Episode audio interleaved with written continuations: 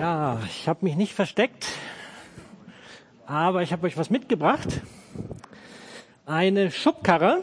Und ich habe mir gedacht, wir probieren heute mal was Neues aus. Ich habe hier ein Seil. Und meine Idee ist folgendes. Wir spannen das Seil von da drüben darüber, ungefähr so auf Höhe der Fensterbretter. Drei Meter fünfzig oder sowas. Und dann wollte ich fragen, wer aus der Gemeinde traut sich, mit mir über dieses Seil nicht zu gehen? Ich gehe über das Seil, schiebe die Schubkarre. Wer traut sich, sich in die Schubkarre reinzusetzen? Bitte jetzt Meldung. Es gibt ja tatsächlich noch Verrückte in dieser Welt, Mensch. Bist du Verrückte? Also Hey, danke für das Vertrauen. Äh, ich habe das jetzt nicht erwartet. Doch, ich habe es erwartet, dass es Leute gibt. Aber ganz ehrlich, wenn ihr mir das zutraut, ich traue es mir selber nicht zu. Und deswegen habe ich das auch gar nicht erst aufgebaut, aber ich habe alles mitgebracht. Warum? Also das Seil ist ein bisschen kurz geworden, aber hätte gepasst. Warum fange ich mit dieser Geschichte an? Es gab tatsächlich jemand, der hat das gemacht. Und zwar Blondin genannt. Gelebt hat er 1824 bis 1898. Ein Franzose, wenn ich das jetzt hier den Namen sage, dann wird das schlecht. Äh, er überquerte die Niagara-Fälle in 50 Meter Höhe, 335 Meter Seilstrecke. Und das Spannende, er hat manche Kunststückchen gemacht, er ist mit Stelzen drüber gelaufen, er hat ein Spiegelei in der Mitte gebraten. Und dann war mal eine adlige Gesellschaft da und dann hat er eine Schubkarre genommen, ist mit einem Sack Kartoffeln darüber mit der Schubkarre und am Ende fragte er die adlige Gesellschaft, wer von euch glaubt, dass ich auch mit einer Person in der Schubkarre darüber fahren kann. Und alle sagten, ja klar kannst du das. Wir haben ja gesehen, du kannst das auch mit einem Sack Kartoffeln. Du kannst das auch mit einer Person. Und dann fragte er, lieber Herzog, darf ich dich einladen, in die Schubkarre zu steigen? Plötzlich war niemand mehr bereit. Keiner wollte in die Schubkarre, im Gegensatz zu euch. Bis auf eine einzige Person. Wisst ihr, welche Person tatsächlich in die Schubkarre eingestiegen ist? Wer war? Die Mutter. Du warst im Alpha-Kurs, richtig? Nicht? Okay. Aber im Alpha-Kurs erzähle ich diese Geschichte immer. Die Mutter hat sich in die Schubkarre gesetzt. Karl Friedrich von Weizsäcker, ein Physiker und Philosoph, er drückt es folgendermaßen aus. Die Glaubenswirklichkeit kann man nur erproben, indem man sich auf sie einlässt. Wir müssen uns in die Schubkarre setzen. Warum rede ich über eine Schubkarre und über in die Schubkarre setzen? Wir haben uns heute dem spannenden Thema der Jahreslosung 2020 gewidmet. Ich glaube, hilf meinem Unglauben. Das ist die Jahreslosung. Was ist Losung? Jahreslosung für die, die das nicht kennen. Seit 280 Jahren gibt es die Losungen. Am 3. Mai, seit über 280 Jahren, am 3. Mai 1728 hat Nikolaus Ludwig Graf von Zinzendorf das allererste Mal für den nächsten Tag ein Bibelvers seiner Gemeinschaft mitgegeben. Und das hat alle so berührt, dass es sich ausgebreitet hat. Es gibt heute Losungsheftchen. Ich glaube, wir haben hinten am Büchertisch auch welche, vermute ich. Und seit 34, 1934 gibt es dann auch Jahreslosungen. Die werden von der Ökumenischen Arbeitsgemeinschaft für Bibellesen immer drei Jahre im Voraus rausgesucht und dann veröffentlicht. Und diese Jahreslosung um die geht es heute. Die Bibelstelle ist aus dem Markus-Evangelium, Markus 9, 24. Der Vater rief, ich glaube, aber hilf mir, dass ich nicht zweifle. oder hilf mir bei meinem Unglauben. Ich finde es immer wichtig, dass wir nicht so einen Vers aus dem Zusammenhang reißen, sondern dass wir mal sehen, was ist das überhaupt für eine Geschichte. Weil dieser Bibeltext, der ist schon herausfordernd. Also mich hat er herausgefordert. Wie war die Geschichte, die dazugehört? Jesus kommt auf eine Menge von Menschen zu und die diskutieren offensichtlich ganz erregt miteinander. Je näher er kommt, merkt er, da ist Richtung, richtig Stimmung. Und dann kommt eine Person, die tritt raus aus der Gruppe und sie erzählt Jesus, worum es eigentlich geht. Diese Person ist der Vater von einem kranken Jungen. Dieser kranke Junge, der hat das Problem, der Vater beschreibt es so, dass er von einem Dämon besessen ist und dass er mit Krämpfen zu tun hat, dass immer wenn dieser Dämon wirkt, er krampft, dass er ins Feuer fällt, dass er ins Wasser fällt und das schon von Kind an. Und er hat gehört, dass Jesus heilt und Dämonen austreibt.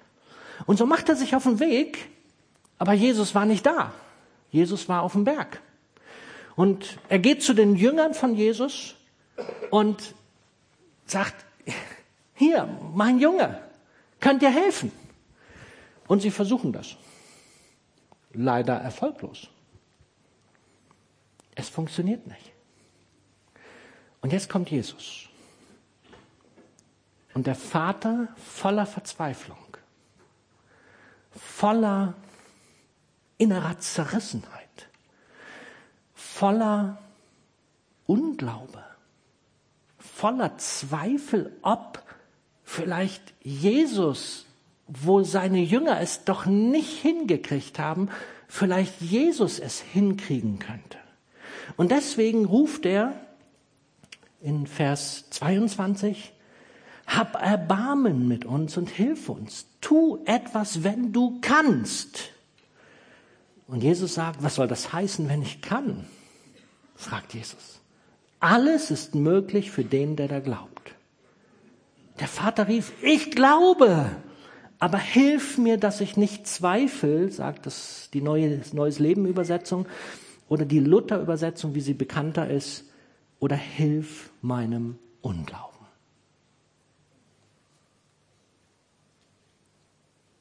Wisst ihr, was mich an diesem Text berührt? Der Vater ist offensichtlich kein Glaubensheld, sondern eine Person wie ich vielleicht auch wie du. Aber ich muss ganz ehrlich zugeben, da gibt es Situationen in meinem Leben, da bin ich nicht der Glaubensheld. Wisst ihr, wann ich der Glaubensheld bin? Wenn alles easy peasy ist. Dann bin ich der Glaubensheld. Dann weiß ich, wie das ist mit Gott. Wenn mein Leben rund läuft.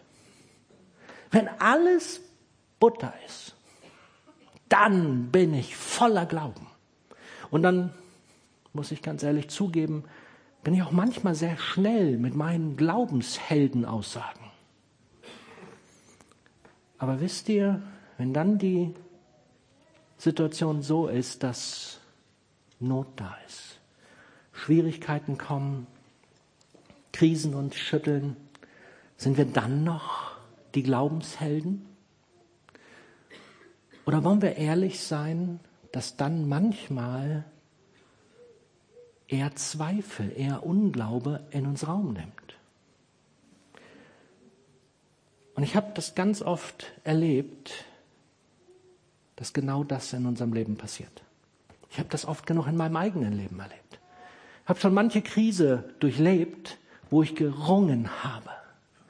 Und ich kann nur Gott Danke sagen, dass er mich gehalten hat dass er trotz meiner Not, meiner Krise, meiner Zweifel mich gehalten hat. Ganz sicher nicht mein Verdienst. Ich finde diese Geschichte sehr mutmachend. Und ich werde uns heute nicht eine Predigt halten, die so diese Siegespredigt ist, Hey, mehr Glauben, wir kriegen das schon hin. Ich werde uns heute eine Predigt halten, die auf den Unglauben eingeht. Und die uns einfach vielleicht da abholt, wo wir stehen. Vielleicht, wo der eine oder andere steht. Wo ich oft in meinem Leben gestanden habe. Aber vorweg, ich liebe Happy Ends. Jesus hat den Jungen geheilt. Ja, Jesus hat die Kraft. Ja, Jesus kann es. Und er hat den Jungen freigemacht. Aber ganz ehrlich, nicht jede Geschichte unseres Lebens ist doch eine Happy End Geschichte, oder? Ich habe gerade vor nicht allzu langer Zeit eine nicht Happy End Geschichte erlebt in meiner Familie. Und so, lasst uns mal anschauen, wie sieht das aus. Ich möchte anfangen mit dem Gedanken, der Vater ist voller Zweifel und voller Unglauben. Kann er Jesus vertrauen? Was ist das, was uns das Vertrauen in eine Person schenkt? Als allererstes ist mir eingefallen, ich muss sicher sein, dass die Person, der ich vertrauen soll, es gut mit mir meint.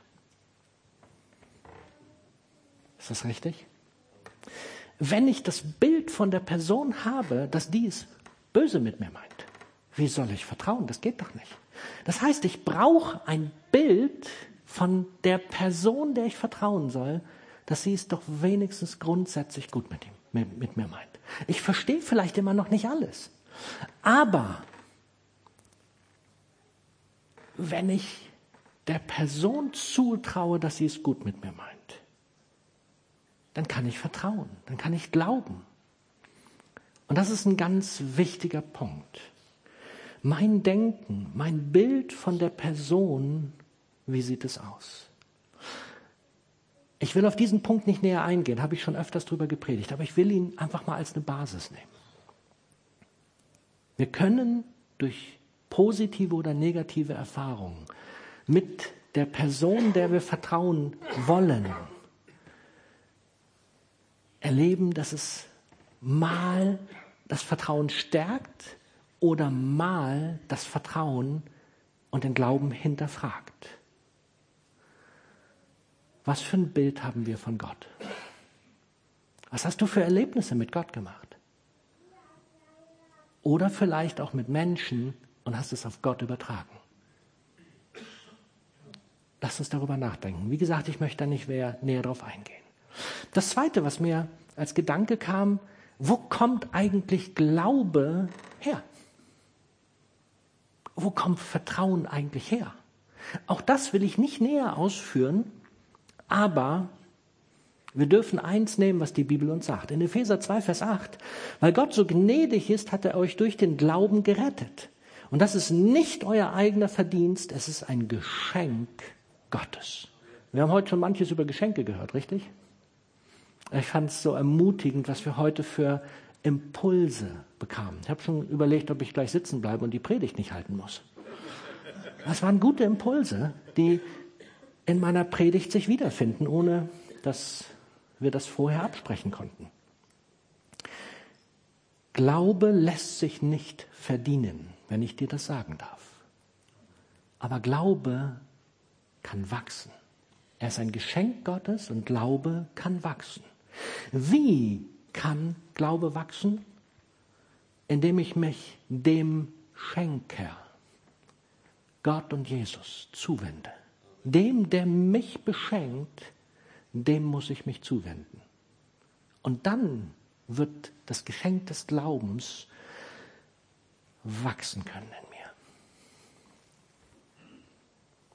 Wenn wir schon jetzt über das nachgedacht haben, wo kommt Glaube her, dann möchte ich jetzt überlegen, wie ist denn die Definition von Glaube eigentlich? Und natürlich ist mir zuerst einer meiner speziellen Verse eingefallen aus Hebräer 11, Vers 1. Es ist aber der Glaube eine feste Zuversicht dessen, was man hofft und ein Nichtzweifeln an dem, was man nicht sieht. Eigentlich ein genialer Vers. Aber wenn man ihn mal jetzt ehrlich betrachtet, bedeutet das, Zweifeln ist nicht erlaubt? Ein Nicht-Zweifeln an dem, was man nicht sieht. Ganz ehrlich, ich tue mich ein bisschen schwer mit dieser Übersetzung. Ich kenne sie von früher. Zweifeln beim Glauben nicht erlaubt?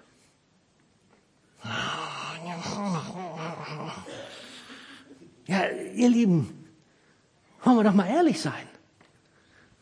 Darf ich als Pastor Zweifel haben am Glauben? Also im Alpha-Kurs sagt man immer nein. Darf ich nicht. Ich bin doch Pastor. Ihr Lieben, das ist eine spannende Geschichte. Das ist doch eine spannende Geschichte, wie das mit den Zweifeln ist, oder? Ich habe mal geguckt, was andere Leute dazu sagen. Glauben heißt, die Unbegreiflichkeit Gottes ein Leben lang aushalten. Karl Reiner. Oh, das, das fühlt sich doch schon ein bisschen anders an, oder?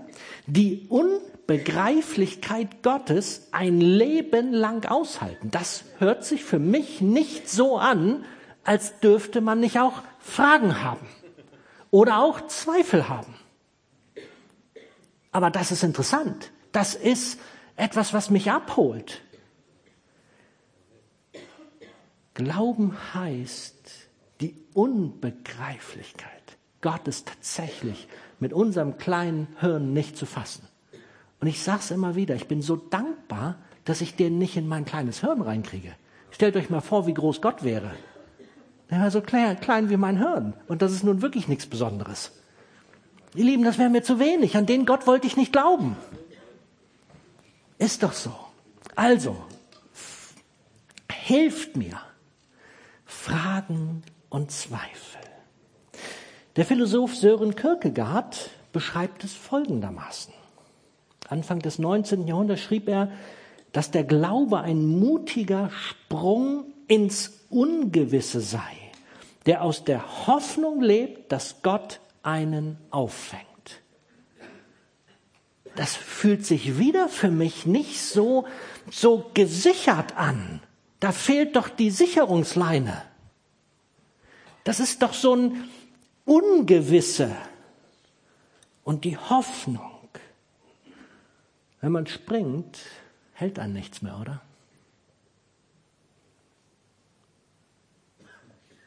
Ist es nicht manchmal in unserem Leben genau das, wo wir das Empfinden haben, da stehen wir jetzt mitten davor? Wir wünschten, wir hätten die Sicherungsleine immer dabei. Aber wisst ihr, es gibt Situationen in unserem Leben, da fehlt sie. Da ist sie nicht mehr da. Und wir müssen, ob wir wollen oder nicht,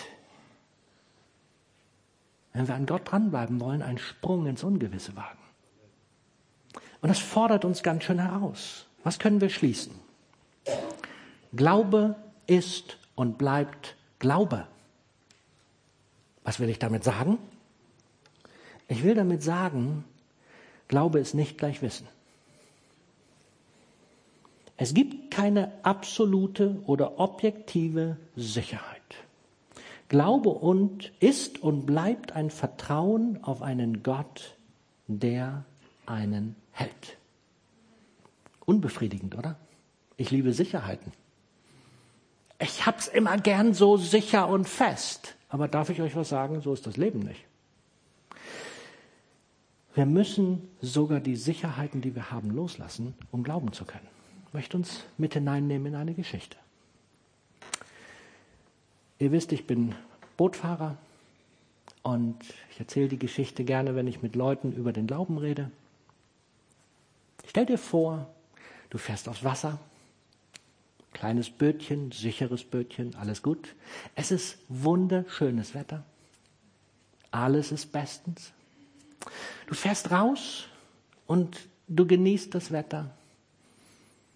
Ach, ist das schön. Und man fährt und fährt und fährt. Und man merkt gar nicht, wie die Zeit verrinnt.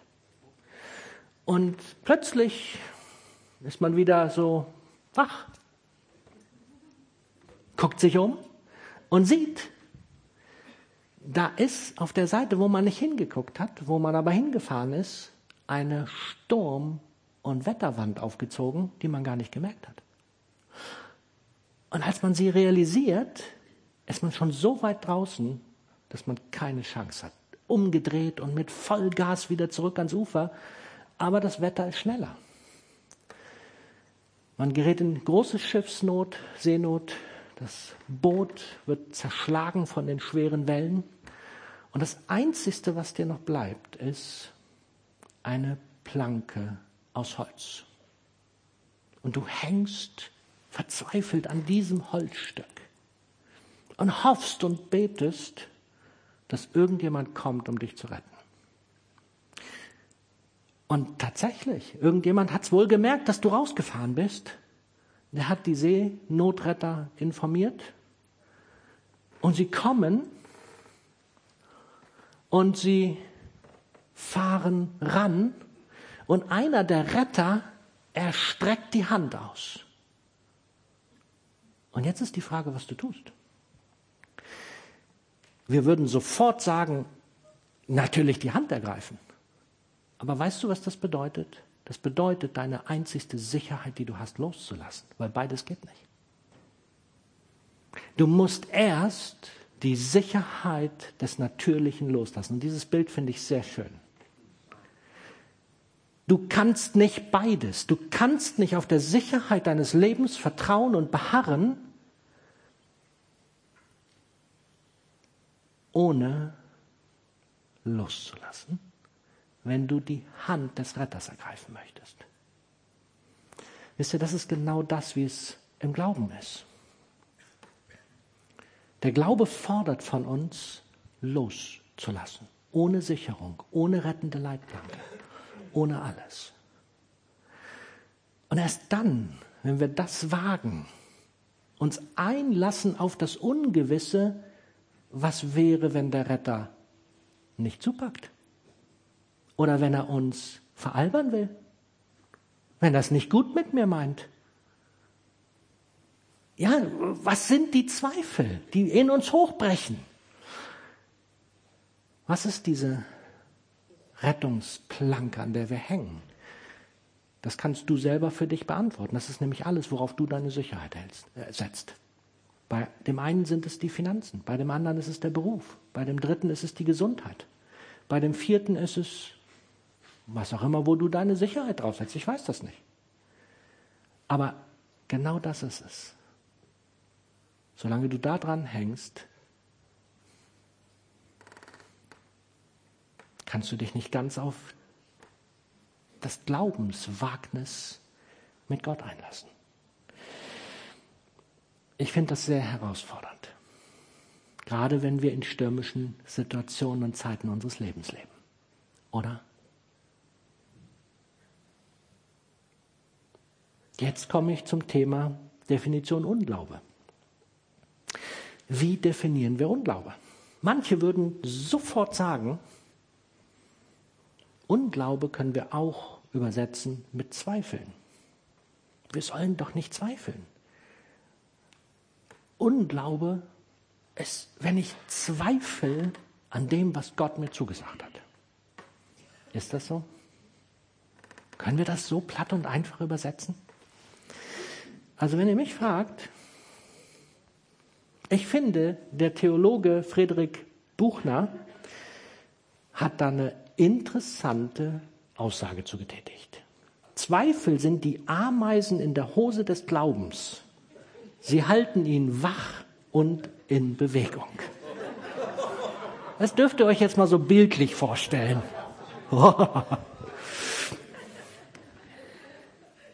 Zweifel sind die Ameisen in der Hose des Glaubens. Sie halten den Glauben wach und in Bewegung. Wisst ihr, das Gegenteil des Zweifels ist eine falsche Selbstsicherheit des Glaubens. Und wisst ihr, zu was das ganz schnell führt? Zu Hochmut und Arroganz. Und ich muss ganz ehrlich zugeben, ich kenne das aus meinem Leben. Ich kenne das sehr gut kann mich gut daran erinnern, als ich in diese Gemeinde kam vor vielen, vielen Jahren, war ich so fest davon überzeugt, dass ich mit meinem Glauben so sicher bin. Ich wusste ganz genau, wie man lebt. Und ich habe das auch schwer vertreten. Aber ich musste in meinem Leben erkennen, dass ich da in Hochmut geraten bin. Und dass ich nicht wirklich weiß, was Glaube ist.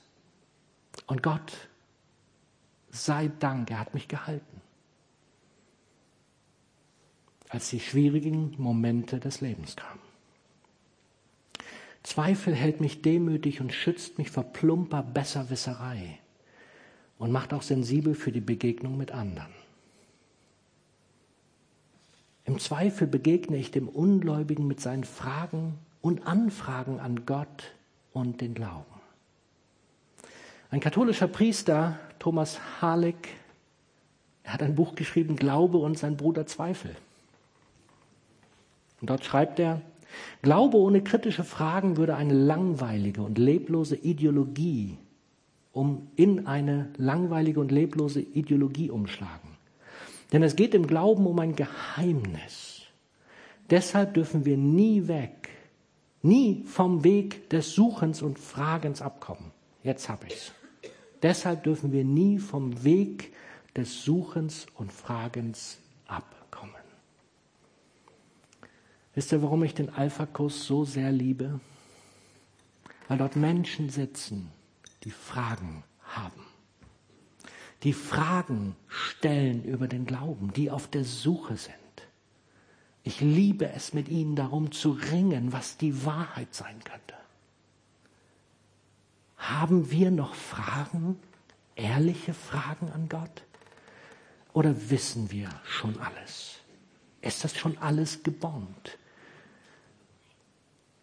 Tünchen wir alles nur noch schön an, aber tief in unserem Herzen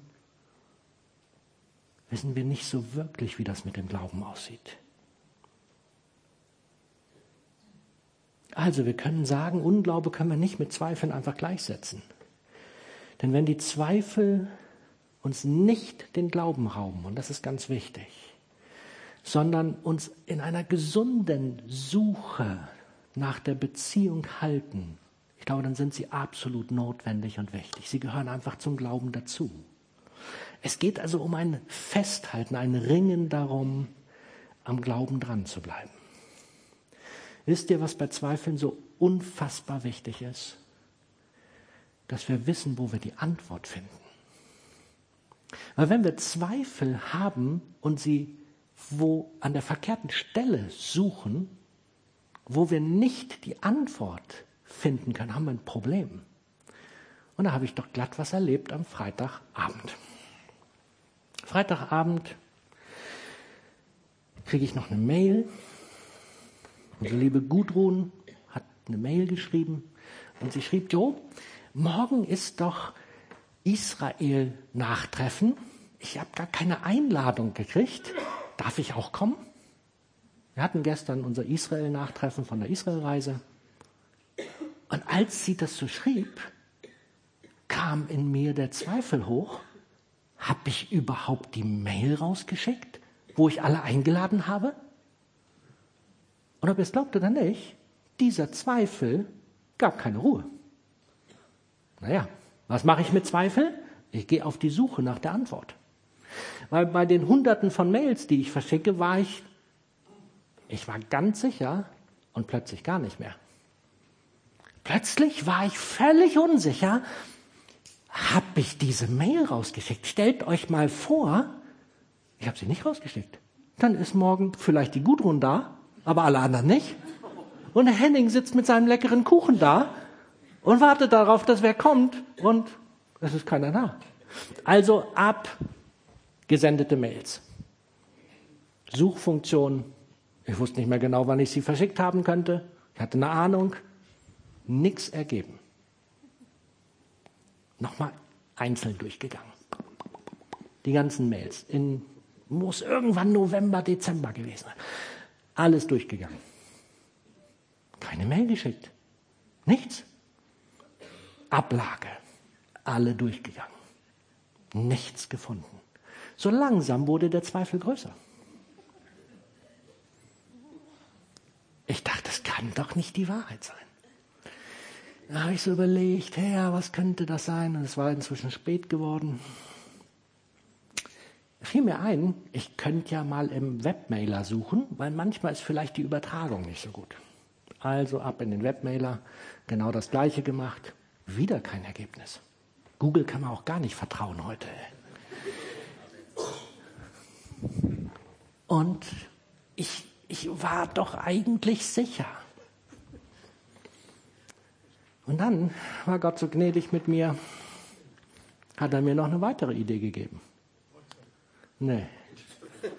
Ich habe ja noch ein paar andere Mailkonten und ich habe offensichtlich noch einen Computer, der über ein altes Mailkonto verschickt. Und dann fiel mir ein, vielleicht sollte ich da mal reingucken. Und der Herr war so gnädig, ich habe das Richtige geöffnet. Und da waren sie alle drin, die Mails. Ja, ich hatte alle eingeladen und wir hatten ein wunderbares Israel-Nachtreffen gestern. Aber wisst ihr, weißt du, wisst ihr, was das Problem war? Ich habe verzweifelt am verkehrten Ort gesucht. Und die Zweifel wurden immer größer.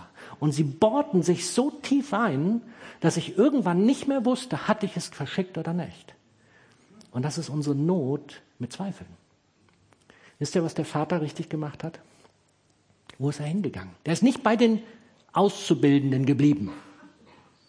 Der ist zu Jesus gekommen und hat an der richtigen Stelle seine Zweifel angebracht. Aber er hat sie auch mal benannt. Der war nicht so ein Typ, der über allem stand, sondern hat gesagt, Jesus, ich zweifle, ich habe Unglauben, da ist vielleicht ein Hauch von Glaube da. Gott, hilf mir doch. Wenn du kannst, darf ich uns fragen, wo wir hingehen, wenn wir Zweifel haben? Gehst du zum Bäcker, wenn du dein Auto repariert haben willst? Ich nicht. Da gehe ich hin, wenn ich gute Brötchen haben will. Versteht ihr? Wo gehe ich hin, wenn ich in meinem Zweifel ringe? Wieder ein Beispiel aus dem Alpha-Kurs. Wir hatten in, unserer, in unserem Alpha-Kurs hatten wir vier Leute, die auf der Suche waren und Gott gesucht haben. Und dann hatten wir den Sonntag, wo wir Heilige Geist-Thema hatten und wo dann eigentlich klar war, heute ist der Tag. Und wir haben gesagt, wollt ihr nicht heute klare Sachen mit Gott machen? Und drei von den Vieren haben gesagt, ja. Und sie haben ihr Leben Jesus gegeben. Und dann war da so eine Person. Alex ist hier unter uns. Der Alex, der gesagt hat, Nee, ich kann nicht. Ich, ich habe da noch so viele Fragen in mir. Da sind noch Zweifel. Ich kann nicht. Und es fühlte sich für ihn, glaube ich, nicht so toll an. Drei entscheiden sich für ein Leben mit Jesus. Und er sitzt daneben. Aber wisst ihr, was mich bei ihm beeindruckt hat? Der hat weitergesucht. Der hat sich an Jesus gewandt und hat weitergesucht. Ich habe ihn vorher gefragt, ob ich es erzählen darf.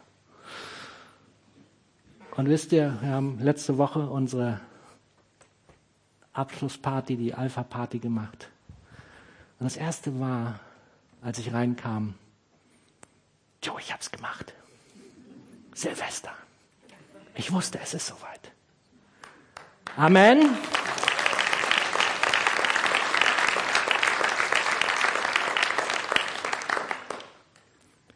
Wisst ihr, vier Leute die gezweifelt haben, die gesucht haben. Haben an der richtigen Stelle gesucht. Wo suchen wir? Zusammenfassend Kolosser 1,23. Ihr müsst allerdings an dieser Wahrheit festhalten und euren Glauben bewahren. Weicht nicht von der Hoffnung ab die euch geschenkt wurde, als ihr die Botschaft von Jesus Christus gehört habt. Ihr Lieben, das ist nicht easy peasy mit dem Glauben. sondern das ist ein Ringen darum. Und deswegen, wir alle haben Momente, wo in unser Leben Krankheit einbricht, Tod und was auch immer. Enttäuschung durch andere Christen. Was passiert mit unserem Glauben? Hat Gott nicht eingegriffen? Hat er anders eingegriffen als erwartet? Und in der Vorbereitung bin ich auf eine Umfrage gestoßen oder ein Buch, was Tobias Feix geschrieben hat. Warum ich nicht mehr glaube. Wenn junge Erwachsene den Glauben verlieren. Und ich nehme euch jetzt kurz mit rein, weil mich das tief berührt hat, als ich gelesen habe, was dort in den Interviews für Antworten kamen von Menschen, die mal geglaubt haben und ihren Glauben verloren haben. Und der Tobias hat das zusammengefasst in vier Kernpunkte. Und über die gehe ich, da gucken wir mal ganz kurz an. Das erste war Moral. Christen reden von Freiheit, Gott und Glaube machen frei, aber gleichzeitig stellen sie so viele Regeln und Gesetze auf, die man alle einhalten muss, weil man sonst nicht mehr bei Gott ist, sagt Claudia. Ich hatte ein Problem damit, dass die Christen nicht so sind, wie sie singen. Nett ausgedrückt, oder? Martina. Letztlich kann man zu dem Leitmotiv oder zu dem Gedanken der Moral festhalten, dass immer das Verhalten von anderen Christen oder der jeweiligen Gruppe und Gemeinde einen entscheidenden Einfluss darauf hatte, dass die Personen nicht mehr glauben konnten. Sind wir uns der Verantwortung bewusst, die wir als Christen für unseren Nebenmann haben, Nebenfrau haben? Das hat mich echt berührt. Und wie, wie oft ist es so, dass wir Gesetze in den Vordergrund stellen? So musst du aussehen, so musst du dich verhalten, so musst du dich kleiden. Ihr Lieben, ich habe gehört, dass es in unserer Gemeinde jemand gibt, der der Meinung ist, wenn man mit einer zerrissenen Hose in den Gottesdienst kommt, jetzt rede ich nicht weiter, was dann mit der Person passiert. Ihr lieben Leute, wenn ich sowas höre, werde ich wild. Hört auf mit so einer. Das ist Gesetzlichkeit bis zum Umfallen. Das ist Blödsinn. Steht in meiner Bibel nicht drin. Lass uns doch auf die Kernpunkte des Glaubens zurückkommen. Ja, ihr merkt, das macht mich wild sowas. Lasst uns nicht moralischer sein, als Jesus Christus ist. Da sollten wir wieder hinkommen intellektuell, Intellekt. Hier geht es nicht um die Probleme mit anderen Christen, sondern um die innere Auseinandersetzung, um Zweifel, um Fragen. Nicolo schreibt oder sagt, ich habe weiter als Christ gelebt und habe eigentlich mit niemand darüber geredet. Ich wollte das mit mir und meinem Gott ausmachen. Ich habe viele Bücher gelesen und viele in der Bibel gelesen. Über Monate ging das so und ich habe viel gekämpft und langsam, langsam merkte ich, das passt hier nicht, hier ist was falsch. Und dann habe ich gesagt, ich glaube nicht mehr an Gott.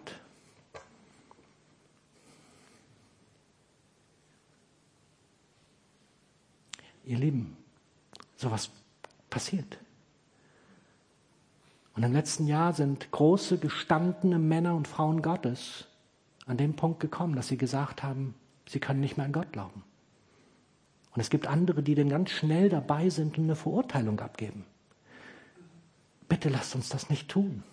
Lass uns nicht dahin kommen, dass wir ganz schnell mal sagen, dann hast du wohl nicht richtig geglaubt. Identität. Viele Glaubenssätze, die ich früher gelernt habe, ergeben heute für mich keinen Sinn mehr, sagt die Person. Persönliche Erfahrungen haben meinen Glauben nicht bestätigt. Wie oft sind wir in unserer Identität gefragt und herausgefordert und zerrissen? Gott möchte uns darin begegnen. Und auch der Punkt Gottesbeziehung war eine Frage. Mein Problem ist, sagt Andreas, ich habe einfach kein Vertrauen zu Gott. Ich verstehe ihn nicht. Ich verstehe seine Wege nicht, die ich auch verstehen möchte. Aber Gott hat sie mir nicht erklärt. Und so funktioniert eine Beziehung irgendwie nicht. Es sind doch vier krasse Herausforderungen. Und ich weiß nicht, ob ich sagen kann, das sind nur junge Leute, die solche Fragen haben. Ich glaube, das betrifft uns alle, oder? Wir alle stehen doch an diesen Punkten, wo mal solche Dinge hochbrechen in unserem Leben. Aber sind Menschen an unserer Seite, die uns nicht verurteilen, sondern die sagen, hey, Das ist erlaubt in unserer Mitte. Und wir mit Menschen, die am Ringen sind, am Kämpfen sind, Wegstrecken gehen. Das wünsche ich mir. Darf man in unserer Mitte zweifeln und mit dem Glauben kämpfen? Darf man vielleicht sogar Unglauben äußern? Ich hoffe, ja. Ich bitte darum. Und dass wir dann einen Weg finden, einen gemeinsamen Weg. Wie, was können wir lernen aus dieser Studie? Ein paar Punkte, die uns, glaube ich, helfen können. Jeder muss einen eigenen mündigen Glauben entwickeln. Der Glaube, der von anderen kommt, hilft dir nicht weiter. Und wie entwickle ich einen eigenen mündigen Glaube? Nicht, indem du einfach nur jeden Sonntag in den Gottesdienst gehst. Meine Empfehlung ist, das solltest du unbedingt weiter tun. Aber wisst ihr, der Glaube wird erprobt nach dem Gottesdienst, wenn du denen begegnest, die dich vielleicht gerade obwohl sie neben dir gesessen haben, an der, am Kuchenbuffet verletzen. Oder beim Essen, wenn die Ausgabe ist, überrunden. Oder im Alltag, am Montagmorgen. Wie auch immer. Wir brauchen einen eigenen mündigen Glauben. Ich reiße das jetzt nur ganz fix an. Das Zweite. Wir müssen Menschen mit ihren Zweifeln und Unglauben ernst nehmen. Lasst uns wegkommen von der Religiosität, von Gesetzlichkeit und zu wenig Annahme des wahren Menschen und Glaubens. Wisst ihr, wenn wir Begriffe wie Gnade, Liebe und Vergebung hochhalten, aber sie nur fromme Vokabeln sind, vergesst es. Das brauchen wir nicht. Die Frage ist, sind wir bereit, das zu leben? Und das kostet einen Preis. Das muss echt sein. Das darf uns herausfordern. Unglaube und Zweifel sind erlaubt. Und wenn du sie hast, überwinde doch bitte deine Scham. Ich weiß, das ist gar nicht so einfach. Gerade in so einer Mitte, wo man das Empfinden hat, der neben einem, das ist so ein Glaubensheld. Und ich bin am Ringen mit meinem Leben und mit meinem Glauben. Ich schäme mich dafür und irgendwann habe ich keinen Bock mehr dabei zu sein. Ihr Lieben, lasst uns doch unsere Herzen voreinander aufmachen und aufpassen, dass sowas nicht bei uns passieren muss. Und wisst ihr, Menschen brauchen Begleitung ganz besonders in Umbruchssituationen, in Notsituationen, in verzweifelten Situationen, in den Situationen, wo alles drunter und drüber geht. Der Vater in unserer Geschichte, er hatte eine schwere Krise, weil sein Junge, den er so sehr liebte, nicht gesund wurde und auch die Jünger nicht helfen konnten. Aber er ist an die richtige Stelle gegangen, zu Jesus. Aber das alleine reicht nicht. Wir müssen einander, wenn wir nicht mehr zu Jesus schaffen, einander tragen, dass wir zu Jesus doch irgendwie kommen. Und ich bin dankbar für die viele Hilfestellung, die wir in den letzten Jahren, gerade bei Notsituationen, schon hatten. Und ich mag nur weiter ermutigen und bitten, lasst uns als Gemeinde dranbleiben. Wir haben in unserer Mitte Menschen mit Notsituationen. Lass uns dranbleiben bei ihnen. Lass uns nachfragen. Und lass uns füreinander da sein. Lass uns für sie beten. Lass sie uns tragen und lass sie uns halten. Menschen brauchen in solchen Situationen Hilfe, dass sie nicht ihren Glauben verlieren. Und am Ende bleibt tatsächlich eine Sache. Die Hoffnung, denn Jesus sagt, alles ist möglich für den, der da glaubt. Und wenn du nicht mehr glauben kannst, dann ist Jesus so gnädig und sagt weiteres. Jesus spricht zu Petrus, ich habe für dich gebetet, dass dein Glaube nicht aufhört. Jesus betet für dich, dass dein Glaube nicht aufhört, dass er nicht wankt und dass auch wenn alles drunter und drüber geht, er nicht zu einem Ende kommt. Ich bin am Ende. Ich möchte das Team bitten, dass sie nach vorne kommen. Und ich möchte dich jetzt herausfordern.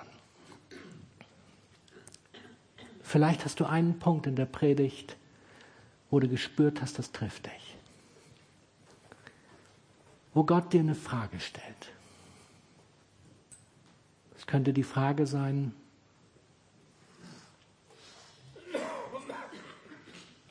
magst du deine Sicherheit loslassen? Ich strecke dir die Hand hin. Jesus möchte dich retten. Du hast vielleicht noch nie in deinem Leben Jesus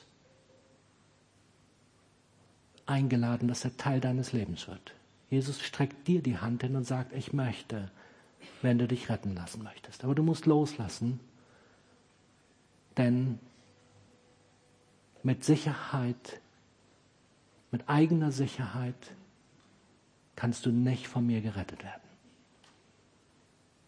Du hast heute die Möglichkeit, Jesus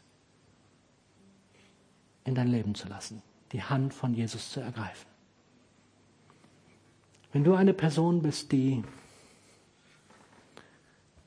am Zweifeln ist, am Ringen ist, Gott, ich weiß nicht mehr, ich bin enttäuscht, ich bin frustriert, ich weiß nicht mehr wohin.